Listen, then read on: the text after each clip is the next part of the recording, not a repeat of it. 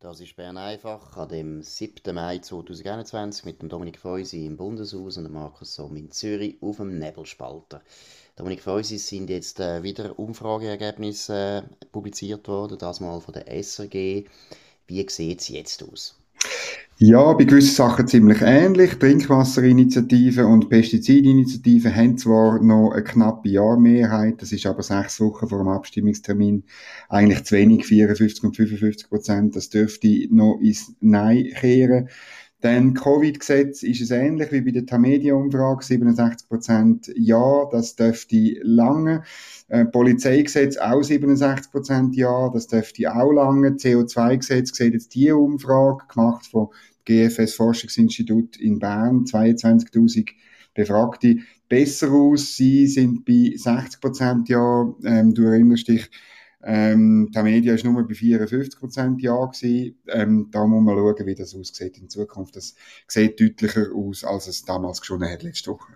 Absolut, wobei gleichzeitig muss man sagen, GFS ist Telefoninterview das ist fast, äh, wie soll ich sagen, ist immer ein kleiner Sample, jetzt ist immer ein eine lange Diskussion, was ist zuverlässiger. Ja, es ist auch... Telefon ist, oder ist es auch online? Nicht nur, es ist auch Internet, das insgesamt eben 22'000, es ist auch... Ah, okay. Es ist früher so gewesen, da hast du natürlich recht, oder? Ja. Dann keinen grossen Unterschied. Was hast du das Gefühl, bei der Trinkwasserinitiative und Pestizidinitiative hat man doch eigentlich schon auf den ersten Blick das Gefühl gehabt, ja, das ist doch noch populär irgendwo, eben die Leute wollen einfach gutes Wasser, sie wollen... Äh, eine saubere Landwirtschaft. Wieso haben die jetzt da Unterstützung verloren? Falls das stimmt, muss man auch immer sagen. Ja. Du, es ist wie, wie oft, ähm, die Initiativen adressieren das Thema, wo viele beschäftigt. Aber das, was sie vorschlagen als Lösung, ist offensichtlich, ähm, wird nicht, nicht gutiert. Und das ist noch oft so, oder? Dass, ähm, äh, Leute sagen, ja, mal, äh, Trinkwasser ist mir wichtig, ja, und Pestizid ist nicht etwas Schönes, oder? Äh, aber, aber dann, wenn man es genau anschaut, und je länger der Abstimmungskampf, desto mehr Leute schauen es genauer an und dann erodiert in der Regel das Ja. Man muss sagen, da gibt es einen ganz riesigen Unterschied zwischen Stadt-Land. In der Stadt sagen zwei Drittel Ja und auf dem Land sagen äh, ähm, äh, zwei Drittel Nein ungefähr im Moment. Das ist schon eine extreme, äh, wie soll ich sagen, Polarisierung eigentlich. Oder wenn man eben von der Polarisierung redet in dem Land, müssen wir eigentlich immer mehr über das reden, weil es ist auch eine Polarisierung, die wir überall kennen. Genau. Also eigentlich auf allen, in allen westlichen Ländern hast du immer mehr einen Gegensatz zwischen der Landbevölkerung, wobei Land ist eben falsch gesagt, das sind Agglomerationen auch, und der Kernstädte, wo einfach äh, Hochburgen sind von den Rot-Grünen. Wie kann das eigentlich weitergehen? Also ich meine, irgendwann hat man das Gefühl, das wird fast territorial dann. Das könnte sein. Und es ist ja interessant, dass es jetzt eben bei, bei vielen Themen so ist. Ich finde, auch bei Corona ist es so. Ich erlebe es ganz anders auf dem Land, wo ich lebe, als in der Stadt, wo ich arbeite. Ähm, es ist bei der, bei der Frage von der Europäischen Union und unserer Beziehung zu der EU ist es so. Ähm, es ist bei der AHV so, bei den Sozialwerken generell ist es ein bisschen so. Bei der Gesundheitspolitik erlebe ich es so. Der Graben zieht sich wirklich durch verschiedenste Themen durch. Und die Entscheidung ist genau so ein bisschen, du hast es verraten, angetönt. Weißt du, wie viel von der Agglomeration nicht auch schon rot-grün ist? Also jetzt zum Beispiel vielleicht von Zürich ist, ähm, ist jetzt irgendwie Talwil, ist das noch, ist das noch, noch städtisch prägt, rot-grün? Und ab, wo, ab wann ist man dann eher wieder bürgerlich? Und da gibt es einen Kampf um die Agglomerationen, das finde ich sehr interessant, auch im Hinblick auf die nächsten Wahlen. Was hast du eigentlich Gefühl, was ist die Ursache, dass es eben so fast eine Segregation gibt? Also etwas, was ich halt immer wieder finde, ist, dass es ähm, die Zahl der Leute, die irgendwie abhängig sind vom Staat, am steigen ist und tendenziell in der Stadt, aber eben auch schon in der Aglo sehr viel größer ist und dass man dann, dass es dann eine Verschiebung gibt, dass für alles der Staat zuständig ist. Er ist, er macht eben noch Kinderkrippen, er, er macht noch noch, noch Fußgänger irgendwie Hügel oder Inseln und so, so Sachen und auf dem Land ist das anders. Also ich, wo auf dem Land wohne, wenn wir ein Problem haben mit der Kinderbetreuung, dann haben wir eine Bauernfrau gefragt und das hat in, in eigentlich allen Fällen immer äh, geklappt. Oder? Also mhm. man, schaut, man schaut halt selber, wie, wie man mhm. lebt. Und in, in mhm. der Aglo tut man alles gerade sofort an irgendwelche Beamte delegieren. Das ist das, was mhm. etwas einweist. Das ist eine kulturelle Frage am Schluss. Mhm. Ich glaube, es gibt noch einen anderen Grund. Also das glaube ich auch, was du vorher gesagt hast. Aber ich habe das Gefühl, einen anderen ein anderer Treiber von dieser Entwicklung ist äh, die Akademikerquote. Also ich glaube, du kannst ja. wahrscheinlich zeigen, dass jeder Ort, je nachdem wie viel Prozent sind Leute mit Hochschulabschluss, desto linker. Also die Stadt Zürich ist ja fast, glaub, fast gegen 50 Prozent jetzt mhm. langsam mhm. Leute, die einen Hochschulabschluss gemacht haben, also das heißt Universitäten, aber auch Fachhochschulen und so weiter geht gegen 50 Prozent und äh, die Stadt Zürich ist extrem rot-grün geworden. Das ist, haben die Bürgerlichen eigentlich wahrscheinlich fast nie mehr Chance. Das Gleiche gilt wahrscheinlich für Basel und, Zürich, äh, für Basel und Bern. Ja. Ich glaube, die Akademiker, und das ist meiner Meinung nach eigentlich fast noch die, ja, wie soll ich sagen, fast unangenehmere Botschaft. Wir haben ein unglaubliches Problem zwischen den Leuten, die eigentlich gut ausgebildet sind und angeblich äh, intelligent sollten sein aber langsam eben Vorstellungen haben, wie Politik sollte aussehen, die ganz, ganz eigenartig sind, aus meiner Sicht. Ja, aber man muss auch ein bisschen differenzieren, das zeigt gerade die jetzige Umfrage da von diesen, von Abstimmungsvorlagen von Mitte Juni. Also zum Beispiel beim CO2-Gesetz, ähm, äh, äh, das Argument, dass das CO2-Gesetz den Mittelstand belastet, wird auch von 42 Prozent der SP-Sympathisanten befürwortet, oder? Also, weißt, es gibt, oder, oder ein anderes Beispiel, das Polizeigesetz, ähm, das wird auch, ähm, äh, befürwortet von Grünen, von einer knappen Mehrheit von Grünen, 52 Prozent, 55 Prozent von der SP und 70 Prozent von der Grünliberalen äh, Sympathisanten sagen Ja zu dem Polizeigesetz, obwohl die Grünliberalen als Partei Nein sagen. Also manchmal ist das Gefühl, die Schichtungen stimmen dann nicht ganz. Oder manchmal, mhm. insbesondere auf der linksgrünen Seite, sind Parteien manchmal extremer, radikaler mhm. als ihre Basis eigentlich. Mhm. Ja gut, das ist natürlich eine große Tradition eigentlich bei den Linken. Es ist immer ein bisschen so gewesen, mhm. dass, man, dass man als Linke fast ein bisschen den Druck hat, zu zeigen, dass man möglichst radikal ist. Und die haben ja dann auch häufig äh, gewonnen in der Partei, aber das heißt nicht, dass der Wähler überhaupt je so gedacht hätte. Mhm. Jetzt aber vielleicht, wenn wir jetzt gerade bei dem Thema sind, Polarisierung Land-Stadt, oder, kommen wir gerade zum anderen Thema, nämlich England, also Wahlen in Großbritannien, oder?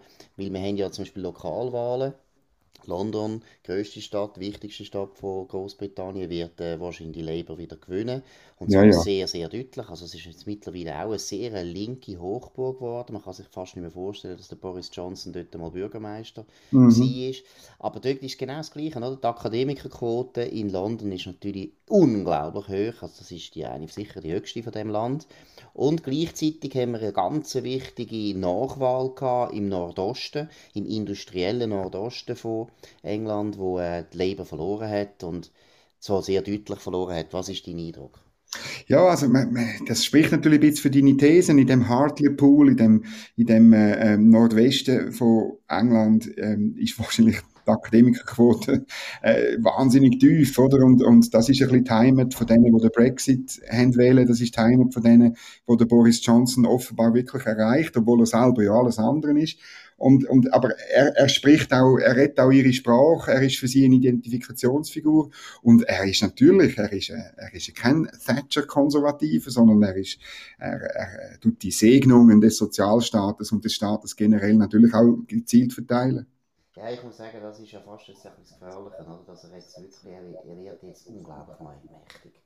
Ich meine, die Nachwahl, äh, das ist eine Sensation, das sie können gewinnen. Normalerweise in England ist es irrsinnig schwierig für eine Regierungspartei äh, die erste Nachwahl nach der, nach der General Election zu gewinnen.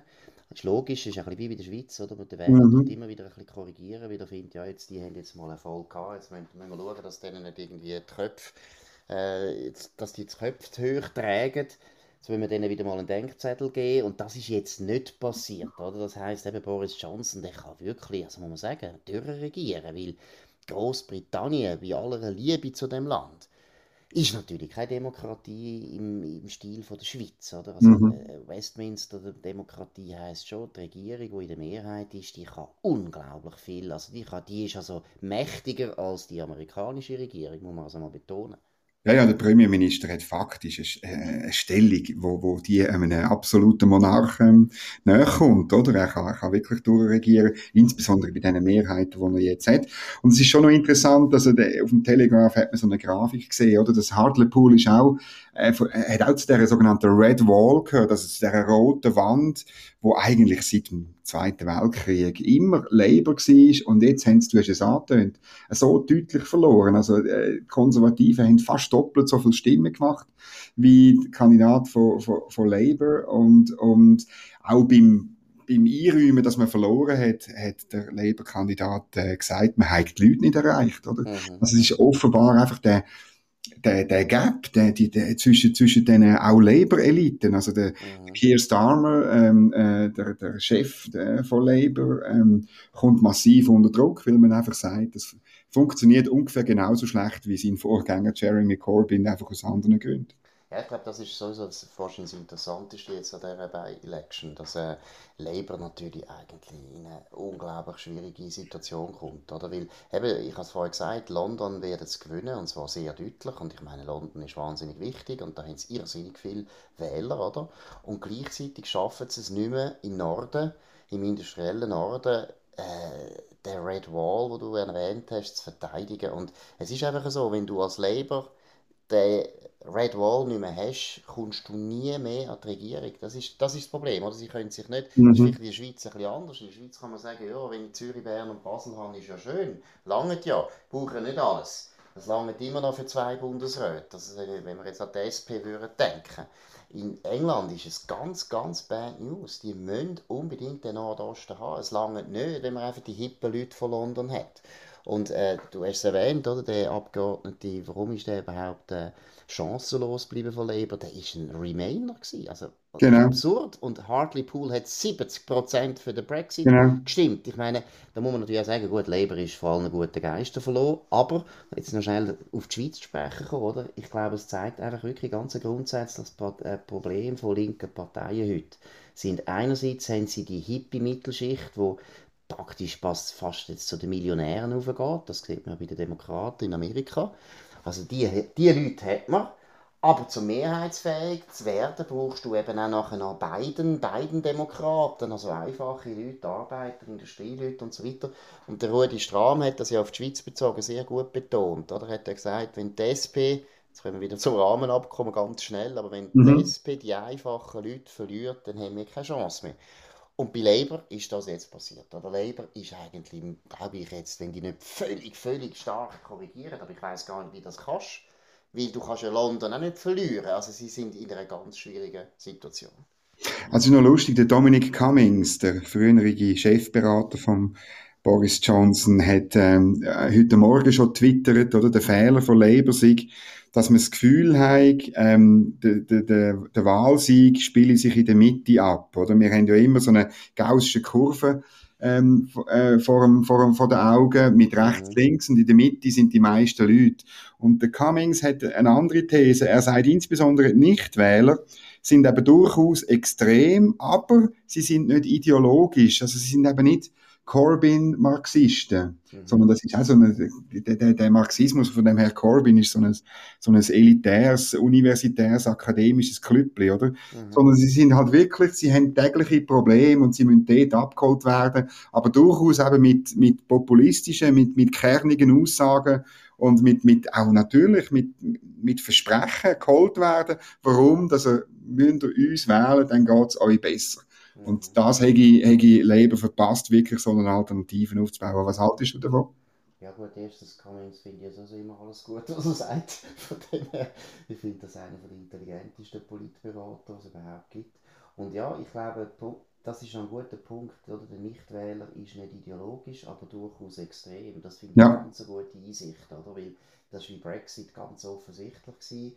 Und äh, wahrscheinlich sind ja ganz andere Themen durchaus auch möglich. Oder? Dass man eben wirklich sagt, das ist nicht wahr, dass der Nichtwähler keine starke Meinungen hätte, aber er wird wie von den etablierten Parteien deswegen übersehen, mhm. weil, weil, die starken Meinungen sind wie nicht, äh, nicht auf dem Radar. Oder? Und da finde ich, da ich sehr eine gute Einsicht. Mhm. Jetzt ist bald Wochenende. Genau, eine beste Prognose, wobei wir wissen, dass in Corona wissen wir, dass Prognosen können auch irren Aber ich glaube, die Wetterprognose stimmt. Das ist jetzt über das Wochenende sehr, sehr warm und da ist mir wieder ein Schlagzeilen aufgefallen auf den Blick. Jetzt ist doch unglaublich, ich meine, die Leute freuen sich, das war eine sehr schlechte Woche gewesen, wettermäßig. lausig und jetzt wird es schön, also alle Leute haben eine gute Stimmung, alle freuen sich und so weiter. Und was tut der Blick? Was tut der Blick? Die stärkste Zeitung von der Schweiz tut die Titel. Ja, die Polizei macht sich bereit auf Ansturm der Ausflügler. Also eigentlich auch wieder etwas Negatives. Wahnsinnig. Ein Problem, oder? Wieder ein Problem. Immer ein Problem. Dann muss ich sagen, das ist einfach das Problem von unserem Beruf, dass wir Journalisten, man hat wirklich das Gefühl, wir trinken jeden Morgen wir e- Essig trinken, damit wir den ganzen Tag irgendwie einen schiefen, einen schiefen Blick haben.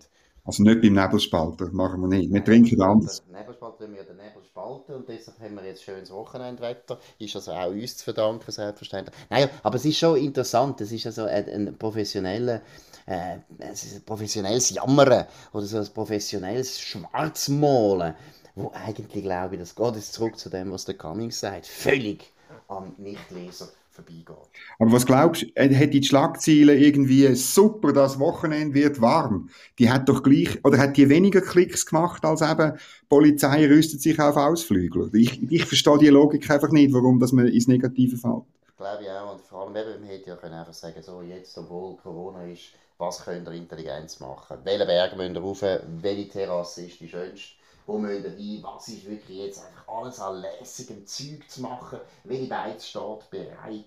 Welches Museum könnte man gehen und so weiter? Ich hätte auch eher in die Richtung Titel geschrieben, aber äh, das ist jetzt der Blick und der Blick macht sicher richtig. Von dem her genau tun wir jetzt beim Nebelspalter so einmal feiern, dass das schöne Wochenende kommt. Das war Bern einfach gewesen, auf dem Nebelspalter mit dem Dominik Feusi und dem Markus Somm. Ihr könnt das natürlich auf nebelspalter.ch immer hören, aber auch auf Spotify oder Apple Podcast oder andere Podcast-Plattformen. Wir wünschen euch ein schönes Wochenende und wir sehen und hören uns wieder am nächsten Montag. Merci vielmals.